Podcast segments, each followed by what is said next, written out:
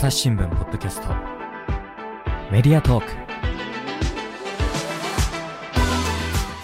朝日新聞の飯沼正人です。本日は文化部の神宮桃子記者にお越しいただきました。よろしくお願いいたします。よろしくお願いいたします。よろしくお願いいたします。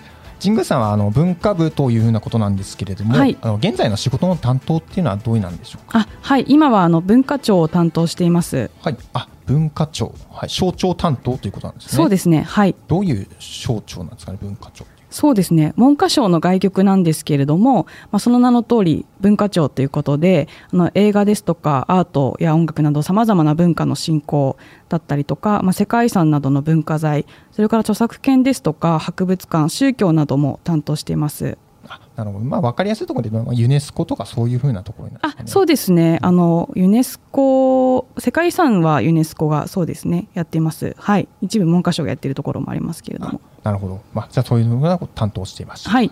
で今回のテーマなんですけれども、はい。えっと、その文化庁があの今年の9月30日に発表した国語に関する世論調査。これがちょっと面白いということでちょっとお話をいただきたいなと思ってお呼びしたんですけれども、あはいそもそも国語に関する世論調査ってどういうものなんでしょうか？そうですね。あのこれは文化庁が1995年度から毎年行っている調査なんですけれども、まあ、あの調査の目的として掲げているのは、まあ、その現在の社会状況の変化に伴う日本人の国語に関する意識や理解の現状について調査し国語施策の立案に資するとともに国民の国語に関する興味関心を喚起するというふうになっているんですけれども、なんかちょっと分かりにくい。そうですね。ちょっと硬い言葉なんですけれどもあの毎年いろいろなあの質問があるんですけれども、はい。まあ、それによってあの言葉の変化などをあの調査して、まあ、あの国語施策をあの国としてやるときにあの材料というふうにもなりますしあの国民にもその言葉について考えてほしいっていうそういうきっかけということでもあるようです。なるほど、はいちなみにこれどれぐらいの規模で調査をしているものなんですか？そうですねあのこの間の9月に発表されたのは2021年度の調査になるんですけれども全国16歳以上の3579人が回答したというふうになっています。あ結構大きいんですね。うんえーあこれまでは、えー、と面接だったんですか？そうですね。あのコロナ禍の影響で20年度の調査から郵送方あ法ーということになあの変わったんですけれどもそれまではあの面接で直接あの聞き取りというあの方法だったと聞いてます。えー。じゃあこれまではその3500人ぐらいの本当に面接で聞き取ってたんですかね？ちょっとあの3000、うん。3000あー人かどうかちょっと人数の規模はもしかしたら変わってるかもしれないんですけれども直接あの聞き取りをしていたというふうに。ははい。あかなり大規模な調査だ。でちょっとあの1995年から始まってるっていうことでちょっと朝日新聞のデータベースかなんかでちょっと調べてみたんですけど、はい。なんか95年の記事だと「ら抜き言葉若者に定着」「ら入りが正しいと調査の文化庁強調」っていう風な見出しで記事があって、うん。まあ、今でもねあのら抜き言葉っていうのはまあちょっとあまり正しくないよって言われたいことをするんですけれどもはい。当時からやっぱら抜き言葉っていうのが、まあまあ、若者とかの間で相当、まあ、浸透してるみたいなことで、はい。まあ、この調査の結果からも分かったみたいなことを、まあ、あの朝日新聞の記事では書いてあったりとか。うん。あとは97年の調査では、えーっと見出しが「インフォームドコンセント分かるが2割文化庁調べ」ということで、はい。まあ、あのインフォームドコンセントっていう意味があのカタカナ語分かりますかっていうふうな調査をしていたりとかして、はいはい。あとはバーチャルリアリティ分かりますか？とか。あとは当時は心理学用語って書いてあるんですけど、はいはい。アイデンティティが分かりますかっていう。なんとなく今聞けば、まあ、どれも使いますかなって感じですよね。はい。なんかこれを見てるとやっぱりちょっとあのーその現代というか、まあ、今の使われてる言葉というかそういうのをなんか表してるって感じがしますね。そうですね。新しく出てきた言葉についてどれくらい定着してるかっていうのを聞いてるっていうことですよね。はい、そうですね。っていうことで、えーっとじゃあ今年度今年度じゃあ21年度ですね。21年度ですね。にはい。発表されたその調査っていうのはちなみにどういうふうな内容だったんでしょそうですね。あの質問があのいくつかあるんですけれどもうか。はい、じゃあまずこれからはい、やりますかね。えっ、と姑息な手段っていう例文で聞いたんですけどはい、姑息の意味って犬間さんあの卑怯なっていう意味でしょうか？それとも一時しのぎという意味でしょうか？問題ですね。どうでしょうか？姑息な姑息な手段とかっっていうとやっぱはい。り卑怯っていうイメージがすごい強いですね。そうですよね、はい。私も正直卑怯っていうイメージがすごく強くて。はい、であの実際今回のその調査では卑怯なっていうのを選んだ人があ73.9%かなり多いほですね。ですね。はい、で一時しのぎっていうのを選んだ人は17.4%だったんです。はいはい。なのであの卑怯なっていうのを選んだ人があの相当多いということが分かるんですけれども、はい。実はあの辞書などで本来の意味と、まあ、古則の本来の意味とされるのは一時しのぎの方らしいんですよ。えそっちなんですか？はいそうなんです。じゃあ間違って使ってるってことなんですかね？そうですね、うん。あのいあの間違いとは言えないんです。あの完全には言えないとは思うんですけれども、はい。まあ、あの文化庁の担当者がなんでそのあの古則っていうのを、まあ、本来の意味とされる一時しのぎよりもはい。卑怯なを選んだ人が多いのかっていうのをちょっとあの、まあ、解説というか推測なんですけどしてくれたんですけれども、まあ、あの古則っていうのはその本来の一時しのぎっていうのが意味を広げたんじゃないかという話をしてましたね。つまりその一時しのぎで済ませようとする。うんうん。そこからまあやり方がずるいとか、はい。卑怯とかそういう意味に広がったんじゃないかなということをあの文化庁の担当者がおっしゃっていて、まあ、確かにあの全く違う意味と言われると、まあ、そうでもないかなというか、まあ、少しつながっている部分があるのかなというふうには思いました。確かにちょっと拡張してる中には含まれてるかなって感じがしますね。はいそうですね。はい。なるほど。はい。まあ、ちょっと朝日新聞の記事の中で補足っていう字を字の文で使うってことはあんまりないああそうですね、うん。はいでちょっとさっきあの検索してみたんですけど、はい。どちらかというとあのあのインタビュー記事なんかで、ええ。あのあの筆者がインタビューした相手の言葉をまあ掛け表している時に補足っていうのでよく使われてたんですけども、はい。やっぱどちらかというと卑怯っていう意味で使われてたかなっていうのが多かったですね。一のぎっていうふうに読めなくはないけども、はい。やっぱり卑怯っていう方が多かったですね。そうですね、なるほどな。他にはどんな言葉の調査ですか？そうですねあとははい。もう一回質問ですけど、はい。割愛という言葉がありますね。はい。えー。説明は割愛しましたと。あいう例文で、はい。えー、と一つ目が不必要なものを切り捨てる。はい。でもう一つの選択肢として惜しいと思うものを手放す。どちらでしょう？かね、割愛っていう言葉はよく会議で使いますよね。そうですね。はい。そうなるとやっぱり、うん不必要なもの。今はいらないものを手放すっていう意味の方が近い気がします。はいあの、はいそこ説明はあのはい、切り捨てますというか時間がないのでみたいなそうですね。そういうことですよねはいこれもですねあの井上さんと同じくといいますか、はい。不必要なものを切り捨てると答えた人が調査で65.3%おでした。でただあの、辞書で本来の意味とされているのは実はこの惜しいと思うものを手放すの方なんですね。はいそうなんですよ。でこちらの回答は23.7%にとどまったのおでー、はい。まあ、あの不必要なものを切り捨てるというふうにあの考えてる人の方が多いということが分かります。だんだんなんか僕の教養の中が 暴かれていくいやいやいやそんなことないです。あの あくまで、はいあの辞書でうんあの今のところでは本来の意味とされているっていうことでで、まあ、この割愛の使われ方なんですけれども、まあ、その惜しいと思うものを手放すっていうのがまあ辞書に載ってるという話なんですけれども、はいまあ、その説明を割愛しましたって言った時にその手放すのが惜しいかどうかっていうのは、まあ、なかなかちょっと分かりにくいですよねうん。そうですね。うんなので、まあ、その単なる省略と思われてしまうことがあるのではないかというふうにあの文化庁の担当者がおっしゃっていて、まあ、確かにあのそこの意味っていうのはなかなかその惜しいと思ってるかどうかっていうのは 分かりにくいのかなというふうに単なる省略というふうにあの私も正直そういうふうに使っていると思います。じゃああーなるほど。じゃあはい。もともと割愛という言葉に含まれてたニュアンスがあんまり社会の中で相手に伝わっていなくなってるって感じなんですかね。そうですね。手放すっていう方だけがはいっていうような感じですかね。なるほどうん。な。やっぱりこうやって見ると、はい。あの本来の意味とされていた言葉がどんどん変化してる、そういうふうな感じなんですかね。そうですね。あの変化しているとか、まあ、ちょっと違うニュアンスが違ったりとか、まあ、そういうことがありますよね。うんはい、なんか文化庁の担当者はどんなふうに捉えてるんですかこういう変化について。そうですねこれあの言葉の変化があのけしからんとかそういうわけでは、まあ、ないですよね。でどっちがそのあのまあ、辞書に載ってる本来の意味の方が正しいんだとかあのそういうことをあの主張したいっていうよりは、まあ、言葉っていうのはやっぱりあの時とともにあの変化しますので、まあ、社会の状況などによって。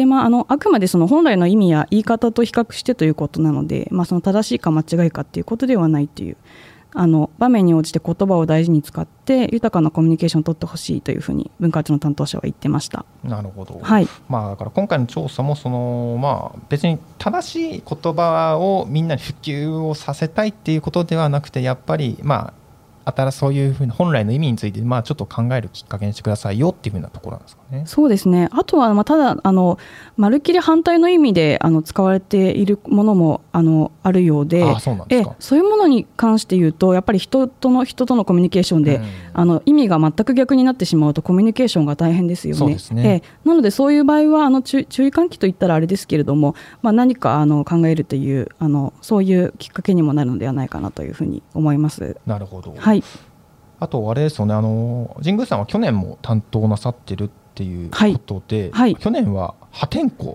ていう文字がはい、あったみたいであの、はい。例文では彼の人生は破天荒だったという意味ではい。意味を尋ねられてるんですよ、じゃあちょっと、まあ、去年の書いた記憶があると思うんですがちょっと聞いてもいいですか、はい、えーっと意味は豪快で大胆な様子かそれともはい、誰も成し得なかったことをすることかどちらでしょう？かはい、誰も成し得なかったことをすること。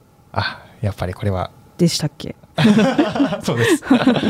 これも、はいあの大豪快で大胆な様子を選んだ人が65.4%はい、で本来の意味の誰も成し得なかったことをすることが、えー、23.3%とうんいうことで、あはい。ジジングさん覚えてたんですよ。そうですね。うん。やっぱり結構あの辞書に載っている意味と違うように使ってるっていう言葉ってあるんだなというふうに思いますね。うん。じゃあすみません。もう一問いきます。はい。もう一問というかもうジングさんの記事からですけど。がぜという意味です。ああ、はい。我が社はがぜ有利になったの例文で尋ねました。ああ、はい、はい、はい。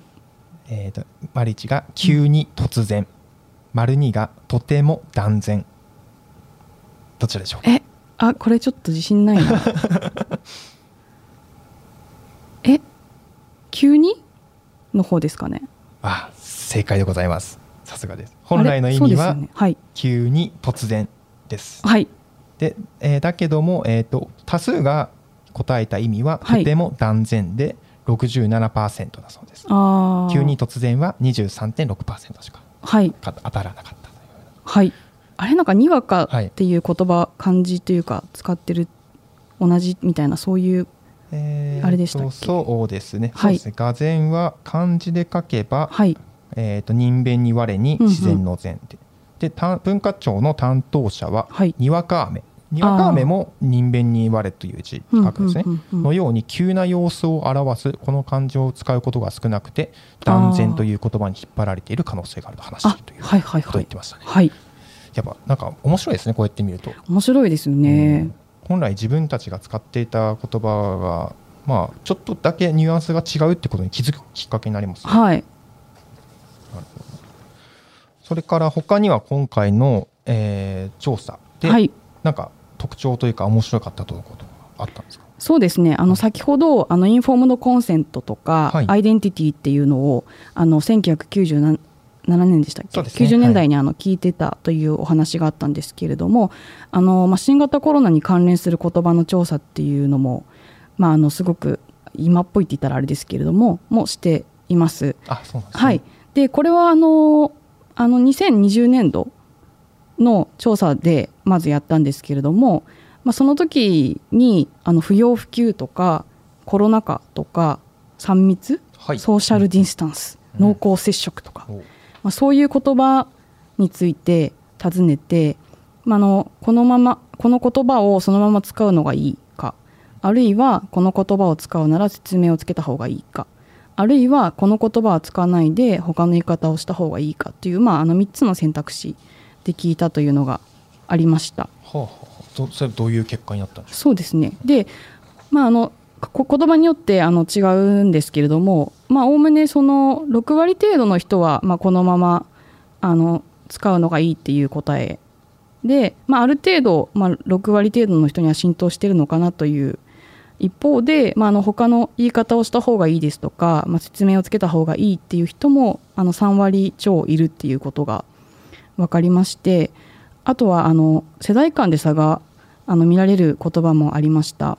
あそうなんですね、なのでやっぱりこう新しい言葉っていうのは、まあ、その定着とか理解の度合いっていうのがまあ人々の間で違ってしまうといろいろと問題がありますよねというのが、まあ、浮かび上がったっていうのがありましてであの2021年度この間あの発表された調査でも引き続きあの新型コロナに関連した言葉を調査したんですね。はい、はい、で、えーと、2021年度の調査は、えーと、人流とか黙食とか、うん、あのブレイクスルー感染、はい、ブースター接種とか、うん、あとワクチンパスポート、はあ、おろおうち時間とか、はい、まあ、あの全部で8つの言葉を、えーと、聞いたんですね。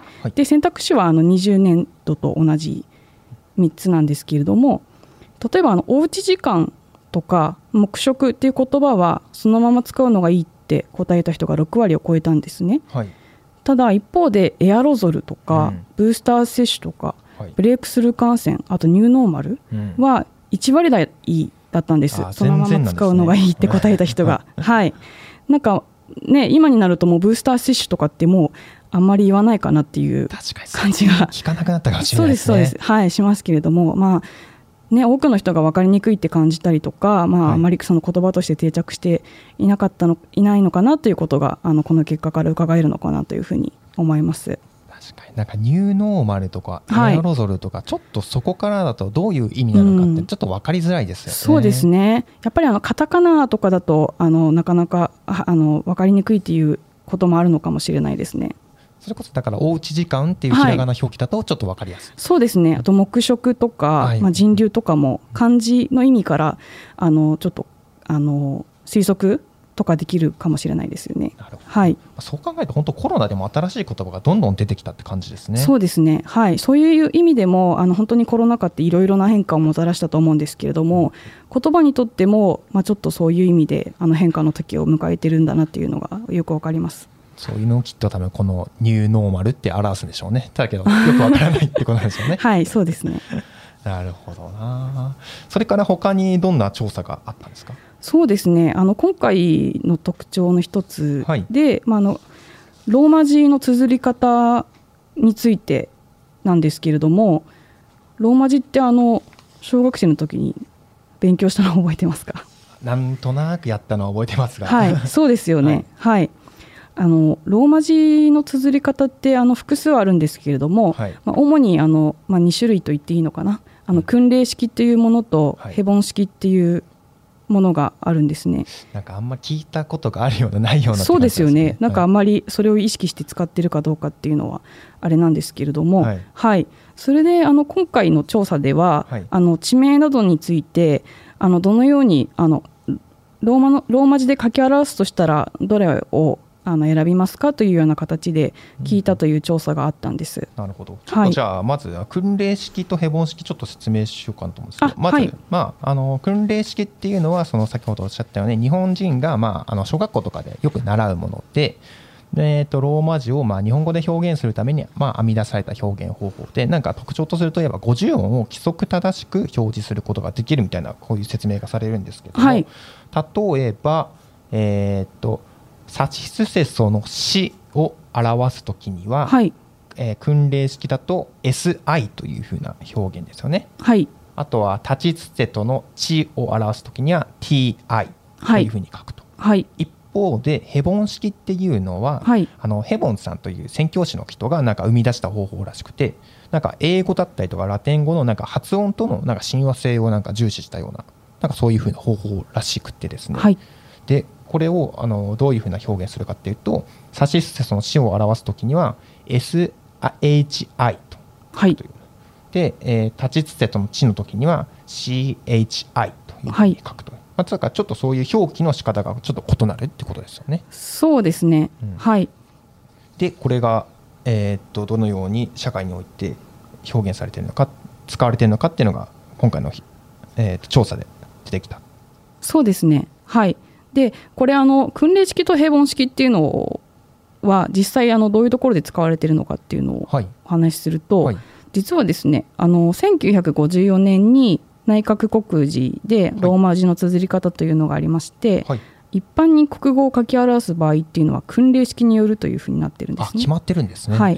でヘボン式の方は、まあ、従来の慣例をにわかに改めがたい事情にある場合に限り使っても差し支えないというようにしてるんですけれども、まあ、小学校の国語科で習うのは、まあ、この内閣告示を踏まえて訓令式を中心に学んでるんです。うんはいでまあ、ただあのパスポート表記ですとか道路標識ですとか、まあ、それはあのやっぱこの英語の発音との綴りの関係に近いヘボン式を使っていることが多いっていうのがあるんですね。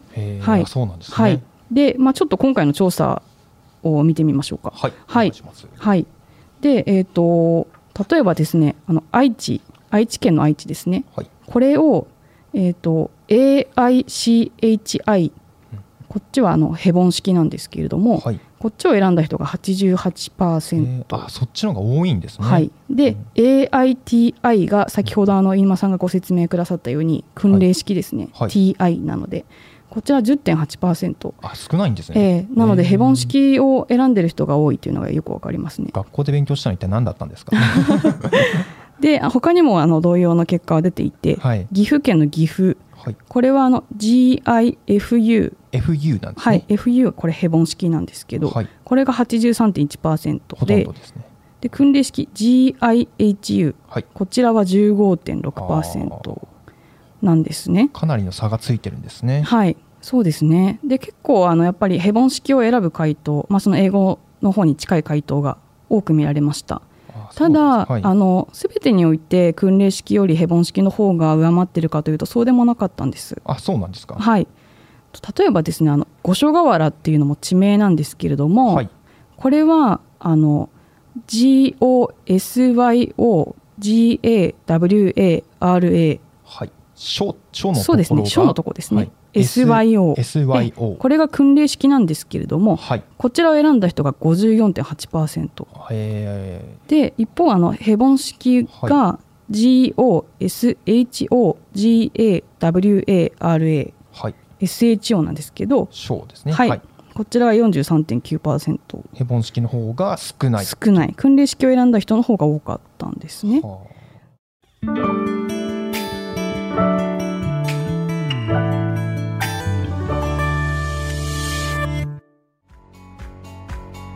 私は朝日新聞歩きき。人工音声が伝える速報ニュースのポッドキャストです。通勤中でもお料理中でも運動中でも趣味の作業中でも何かしながら最新のニュースをフォローできます。あなたの知りたいニュースどこででも。朝日新聞歩きき。たった数分で今日のニュースをまとめ聞き。で、はいあの他にもあのせ世代によって違うものもあってはい。あの厚木はい。もあのヘボン式 ATSUGI はい。ツのとこですよね TSU だったんですはいね。はい。がこれはあのヘボン式があの61.0%ではい多かったんですけれど、一方でその訓令式の ATUGI こっちを選んだ人も37.6%、あ他のやつと比べるとちょっとそうですね差が、ええあれなんです縮よね。まってますね。はい、で70歳以上では ATUGI このヘボン式の方が53.4%へーいたので。はい。ヘボン式よりも訓令式の方が多いというはあ。そういう結果高ですね。齢の方ほど、えーっと訓令式をそうですね。使っていらっしゃると。そうですね。ちょっと実際に使ってるかどうかっていうのは分からないんですけれども、どちらあの選びますかと聞かれてあはい。こちらを選んでるということですね。親和性があるっていうそうですね。うんなるほど。はい。どういうふうな差でこれが生まれるんですかね？どうなんですかね、これはちょっとその世代によっての差とかはあのもうちょっと多分分析とかしないといけないかなとはい。思いますけれども、まああのこのようにこう綴り方がいろいろあの場面だったりとか、まあ、小学校の授業と例えばパスポート表記とかで違うとか、はい。まあ、ちょっとあのなんでこれ違うのというふうに戸惑いますよね。そうですね。はい。うん、というかヘボヘボン式の書き方って特に習った記憶がなくてなんかあなんとなく社会に出た時に、あはい、なんかそれこそさっきの愛知の地を、うんうんうん。あれ TI じゃなくて CHI って書くんだなっうんていうふうになんとなく気づいていって、うんあそっちの方がかっこいいって思ったからそっちを書き始めたような記憶もあるんですよね。そうですよね。あまりそうですね TI というふうには書かないですよね。すねはい。神宮さんはなんかどっかではい習った記憶とかあります、いやでもやっぱり基本的にヘボン式を使うことが多いですよね。まあ、そうですね。はいでまああの実はですね今年の夏ぐらいからですね、文化審議会では、はいこのローマ字の綴り方についてあの整理をしようというので議論を始めました。あそうなんですか。はい、あのずっとこうお話ししてきているようにまあいろいろとあの、まあ、使い分けに混乱が生じているんじゃないかっていう指摘などもあります。うんうんはい、でただ、まあ、あのじゃあヘボン式に統一すればいいじゃないかというそういう、まあ、おそらく単純な話ではなくて、まあ、今回の調査でもあの訓練式が多いものもあったりしますし、まあ、まずはあの現状の把握といいますか、はい。はい、あの関係団体とかにあのヒアリングをしたりとかあのさらに実態調査をして、まあ、あのその混乱を避けるための考え方を示そうということで検討を始めています。なるほど。はい、まあ、ちょっとどういうね、あのー発表になるかわからないんですけど、まあはい。例えばそれこそあれもパスポート表記とかはもう、はい。なんかもうそのヘボン式で書くっていうふうに書くたる法令かなんかで決まってるみたいな感じなんですか外務省の方で、はい。あのヘボン式が基本になっているだったと思います。はい、まあ、ドル表式も多分まあ同じような感じになってるんですかね。そうですね。うん。はい、国交省の方でもあの決まりがあるかと思います。あなるほど、はい。じゃあまあそ同じようにまあこの場面ではまあどちらかの方式を使うみたいな統一した見解が出るんですかね。どうですかね、うん。そこまで統一したものが出るのかどうかっていうのは、なかなかちょっと難しいですかね。書き換えるのも面倒というか大変ですもんね。そうですね。まあ、じゃあちょっと今後の動向はい、ちょっとこれっとどのようになるかも含めて、ははい。い、おそらくまああのいろいろと聞き取りだったりとか調査だったりとかをして、あのどのような形になるかわからないんですけれども、あのまあ数年検討や議論にはかかるんじゃないかと、なるほど、はい。思います。なるほど、はいその他どんな調査があったんですかね？そうですね。これはあの、まあ、前からしあの質問としてはやってるかと思うんですけれどもパソコンとかあのスマートフォンはい、のあの情報機器ですね。この普及であの社会における言葉や言葉の使い方が影響を受けると思うかどうかっていうのを聞きました、で、まあ、影響を受けると感じる人が90.6%まあそれそうですよね。はい。はい、そうですね、で、まあ、影響を受けると思うと答えた人にはい。どう影響があるかっていうのを複数回答で聞いたんですけれども、はい。一番多かったのが手で字を書くことが減る。が89.4%、はい、で次に漢字を手で正確に書く力が衰える。はい。が89.0%、はい、で、まあ、その手書きとの関係を挙げた人っはい、ていうのがそれぞれ約9割いたんですね。手書きですね。やっぱり。はい、はい。まあやっぱりパソコンとかスマホとかっていうので手書きの機会ってなかなか減ってるっていうのは、まあ、実際にありますよね。確かに、はい、なんか自分も、まあ、我々の仕事もあのやっぱ人から話聞くときには、はいあの手元のメモ帳なんかで書くときありますけども、えーはい、原稿なんてもうパソコンですもんね。そうですね。メモメモ書き間違えてるときとかありませんか？メモ書きですか、はい。自分のノートに書くときってことですよね。そうですはい。なんかもうカタカナで書いたりとか、あのもうスピード重視でやってるので、漢字がパッと出てこないってよくありますよね。えーそれはあのちょっと自信がない感じっていうのは正直ありますよね。確かはい。で、まあちょっと他の選択肢は、あの人に直接会いに行って話すことが減るっていうのが54.5%だったり、に。はい。まあ、電車の中など公共の場所でも自分だけの世界に没頭するようになるっていうのが38.8%だったりとか、まあ、そういうあのコミュニケーションとかにもあの影響があるっていう、まあ、そういう回答もありました。なるほど。はい確かにそうだな。やっぱなんか Z 世代なんかをよくはい話聞くのは、はいそのそれこそあのパラレルっていうアプリ知ってますか？なんああはいはいはいはい。なんか常時接続ができるみたいな。ええそうなるとあの直接会わなくても、ね、ずっと画面同士で友達とつなげて会話してるみたいなことが流行ってるみたいなんですけど、うんはいはい。はいこういう調査からもちょっと若干人と直接会いに行って話すことが減るっていうふうなところがなんか重なってきますね。ああそうですね。そうするとでもあれですか？あの画面通じて常に合ってるようなそういうようなことなんですかね？そういうことなんだ、う。ん。それで合ってるそれでよしとしてるっていう感じになってくるんですかね。なるほど。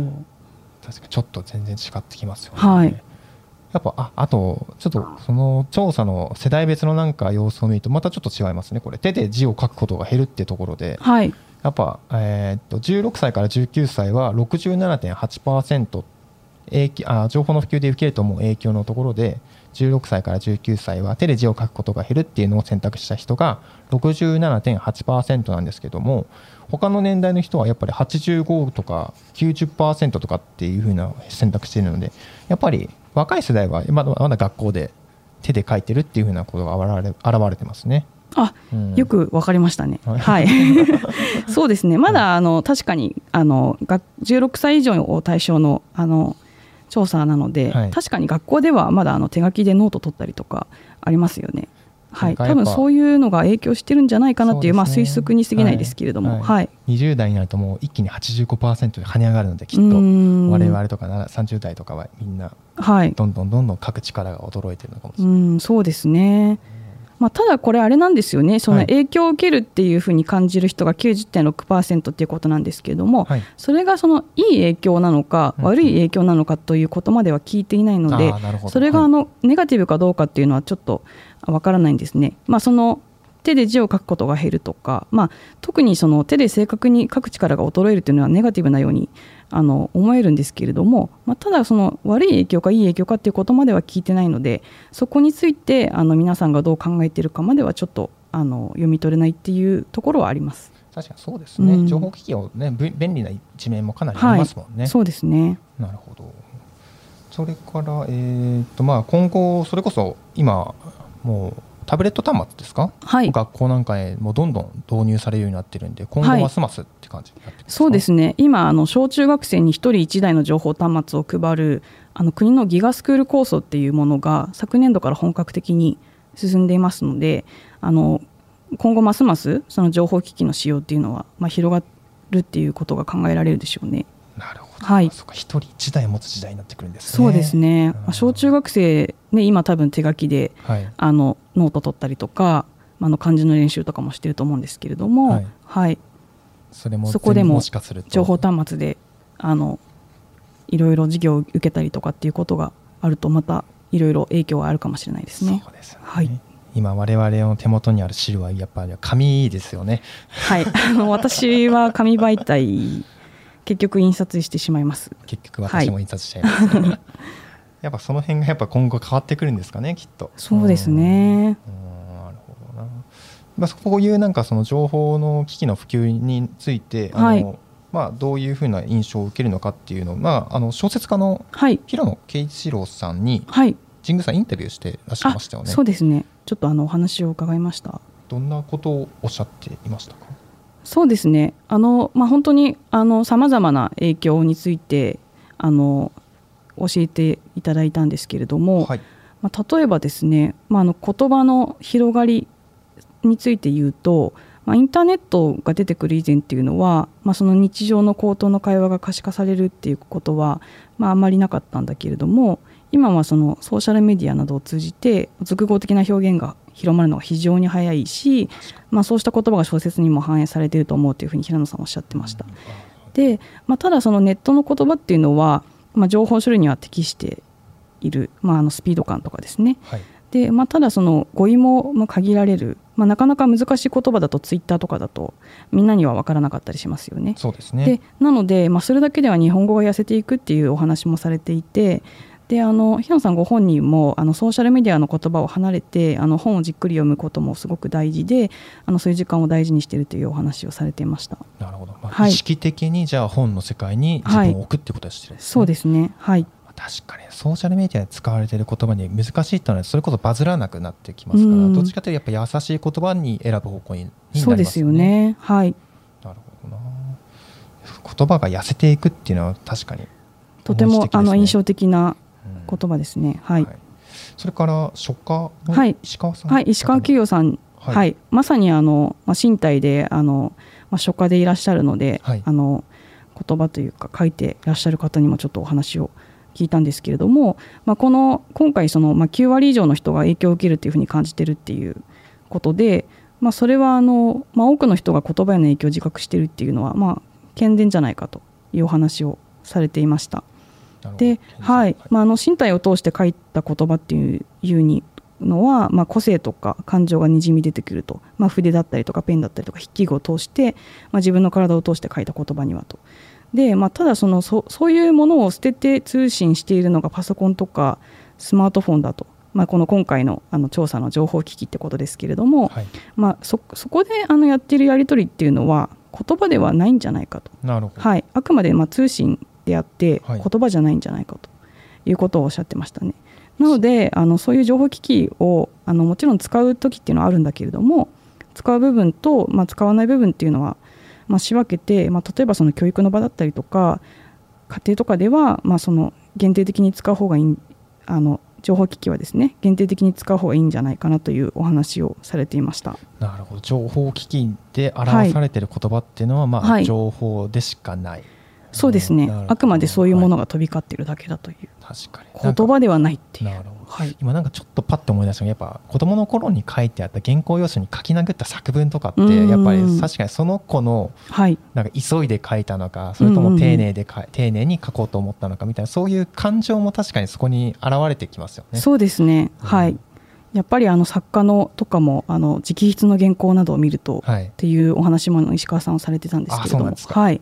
まあ、伝わってくるものが違いますよね。なるほどな、うん。じゃあ言葉の意味っていうのも、まあ、言葉本来の意味だけじゃなくそういうなんかその人書いてる人の、まあ、はい。感情なんかも伝えてくれるっていうのが本来の書き方。そうですね。やっぱ身体を通してっていうところにそれを見てるっていうことですよね。さすが書書家さんのはい。ですね、目線ですね、はい、えーすみません。じゃあこれか、えーとまあ、これまでの、えーにえー、と1995年からこうやっはい。て調査が続けられてるっていうふうなことをおっしゃっていたんですけれども、はい。なんかまあこれまでの調査と比べてなんか特徴的なものとかあったんですか？これまでの調査というか昔の調査の中で。ああ、そうですね。本当にあのあの例えばあの数年に1回同じあのことを聞いて、はい。それであのその変化をあの比較して調べるというものもあるんですけれども、はいはい。例えばあの2019年度、まあ、これ結構最近ですけれども2019年度の調査で、まあ、ちょっと面白いなというあの私が担当ではなかった時ですけれどもあの国今の国語は乱れていると思いますかそれとも乱れていないと思いますかっていう質問をしたらしいんですけれども、はい。まあ、それであの非常に非常に乱れていると思うとある程度乱れていると思うっていうふうに選んだ人は66.1%いたそれが2019 2019年。度の調査ですね。はい。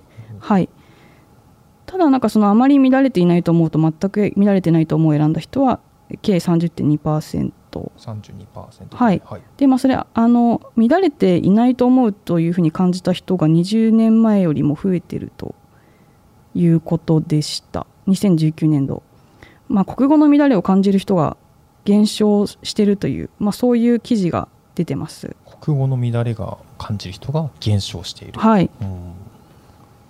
なんかあの乱れてるっていうふうにあの感じる人が減ってるってちょっと面白いでよね。ですすね。うん。はい。ちょっとその時代にって何があったのかっていうとわからないですが、そうですね、まあ、うん。この時の記事だと、はい。まあ、そのこの時もあの専門家の方とかにお話を聞いてるようなんですけれども、はい。まあ、その SNS などの普及で、まあ、あのみんな文章を発信する機会が、まあ、それぞれ増えてさまざまな表現を受け入れる傾向が強まったんじゃないかというふうにあのおっしゃってる有識者の先生があのいらっしゃったというように記事になってますね。はい。なるほど。じゃあ、まま2019年だといえばもう SN SNS がもうみんな当たり前に使うようになっているけれども、はいじゃあその20年前はどうだったかっていうとだからあー。2000年代初頭ぐらいですか？インターネットが普及してきた時代。あそうですね。これあの20年前っていうのは99年度の調査はいはい、うんうん。が、をと比較してのようです。そうですよね、はい、じゃあやっぱそのた多くの言葉に触れる機会が増えるとうんなんか寛容度が上がるってことなんですかね。そうですうん。ねしかもまあ確かに先ほどの情報機器の普及っていう話がありましたけれども、まあ、多くの人がなんかより多くの人に向けて発信することが簡単になったっていうのはあるでしょうね。なるほど、はい。面白いですね。うん。確かに。他には何かあったんですか？あとはあのそれもその前の年ですけど2018年度はい。の調査であの漢字について聞いてるものがあって、はいであの国が定める常用漢字表っていうのがあるんですけれどもこれはあの一般の社会生活における漢字使用の目安。で、まあ、この表に入ってなくてもよく使われる字っていうのがありますと。はい。で、まあ、その調査であの絆を深めるという例文を尋ねてこの漢字を使うのがいいというのを選んだ人が90%いたと。え。ー絆っていうそ言葉ですね。確かに常用漢字に入ってても別におかしくないと思うぐらいですねよくやっぱり使う言葉ですよね。そうですね。はい。うん。まあ、これもあの、まあ、東日本大震災を機に広く使われてあのき書く機会が増えているようだというふうに文化庁の担当者が当時あのおっしゃっていたようです。ああなるほど、はい。確か2018年ってことはひ西日本西日本豪雨とかもあったんですかね確かそういう災害があるとやっぱこういう言葉のクローズアップってあるんですかね。そうですね、まあ、やっぱり絆っていうのは本当にあの東日本大震災でかなり、うん。あの聞かれた言葉ですよね、うん。はい。聞かれたしあの文字としてもあのこの漢字で見る機会っていうのが多かったっていうことですかね。まずそこからまあいい多くの国民にはい。どんどん広がっていった。まあ、おそらく漢字で使われていることにあの違和感ないというか、浸透しているということだったんでしょうね。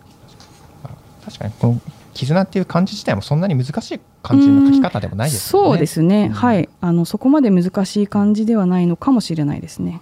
なるほど、まあ、ちょっとここまでねいろいろ伺ってきてその,、まあ、その時代時代の背景を結構この国語の調査から、読み取れるなっていうような感じがするんですけれども、うん。まあ、ちょっとどうでしょうか今回調査、えー取材してみてどんなことが言えるかなというふうなとこありますでしょうか？そうですね。あのやっぱり毎回いろいろなあの設問がありますし、はい。あの一概に全てを言うことはできないとは思いますけれども、まあ、あのこのコロナ関連の用語とかも本当にあの出てきたりあの消えていったりとかっていうのがあの早いなというのも、まあ、見てると分かりますよね。そうですね。この2021年度の、まあ、今回の調査も、まあ、はい。やっぱりその2021年ぐらいにあのよく見られた言葉っていうので、まあ、このブレイクスルー感染とかあのブースター接種とかそういうものをあの設問に入れてるわけなんですけれども、まあ、それでもあの、まあ、この本当に1年しないくらいであのこんなにもこの定着してないっていうのはよくわかりますよね。はい、ね。はいまあ、やっぱりあの一番最初にその古速とかあの割愛とか、はいまあ、あの辞書のあの本来の意味とかあの言い方とされるものとあの実際のあの使われ方っていうのが、まあ、変化があるよっていう話もあったんですけれども、まあ、あのやっぱりこういう調査っていうのが、まああのまあ、報道とかも通してこう、まあ、ニュースになったりとかして、まあ、そういうのであのやっぱり言葉について考えるきっかけっていうふうになるんじゃないかなというふうに思います。なるほど。まああの国語の世論調査って調べると、はい。文化庁のねあの元々の原案っていうんですか、はい。もともとの調査の資料なんかもね、あの多分皆さんね見ることができますもんね。はい、あの報告書というかこの調世論調査の結果の概要っていうのはあの昔の文から見ることができますね。なんか他にも書いてなんかなんか面白そうな調査もありますのでね、ぜひ皆さんちょっと一度検索してちょっと自分の目でも、ね、調査の内容をちょっと調べてみたら面白そいうですね、はい、確かにあの時代を感じるかもしれないですね、20年前とかの見ると。はい、きっと今年のコロナのこの文字もまあ何年後かに見たら、あはい、この時代にそういうこと言があったんだなって葉うん、そういうなるでしょうね。言葉があったなというふうに、おそらくなるでしょうね。はい、そしてまたこれからさらに新しい言葉が出てきて、まあ、あの調査にかけられてっていうことになるんじゃないかなと思います。なるほど。はいここでは、えーここまでえー文化部の、えー神宮桃子記者にお伺いしました。ありがとうございました。ありがとうございました。朝日新聞ポッドキャストメディアトーク本日は文化部の神宮桃子記者に、えー国語の世論調査について、えーお伺いしてきました。神宮さん、えーと何か告知ございますでしょうか？あそうですねあの朝日新聞文化部ではあのツイッターでさまざまな文化ニュースを発信していますまた映画や美術など各ジャンルでも発信してますのでぜひあのご覧になってくださいはい、ありがとうございます。えっ、と、まあ、えー文化部の、えーツイッターのアカウントについては概要欄にも貼っておきますので、こちらから、えーご覧ください。はい神宮さん、ありがとうございましたあ。りがとうございましたリスナーの皆様、えー本日は、えー最後までお聞きいただきありがとうございました。今後も番組を継続していくために、えーご支援いただければ幸いです。お手元のアプリからレビューや、えーフォローをしていただければ幸いです。また、ツイッターでコミュニティもやっておりますので、こちらもぜひご参加ください。朝日新聞ポッドキャスト、いいね朝日とがお送りいたしました。それではまたお聞きください。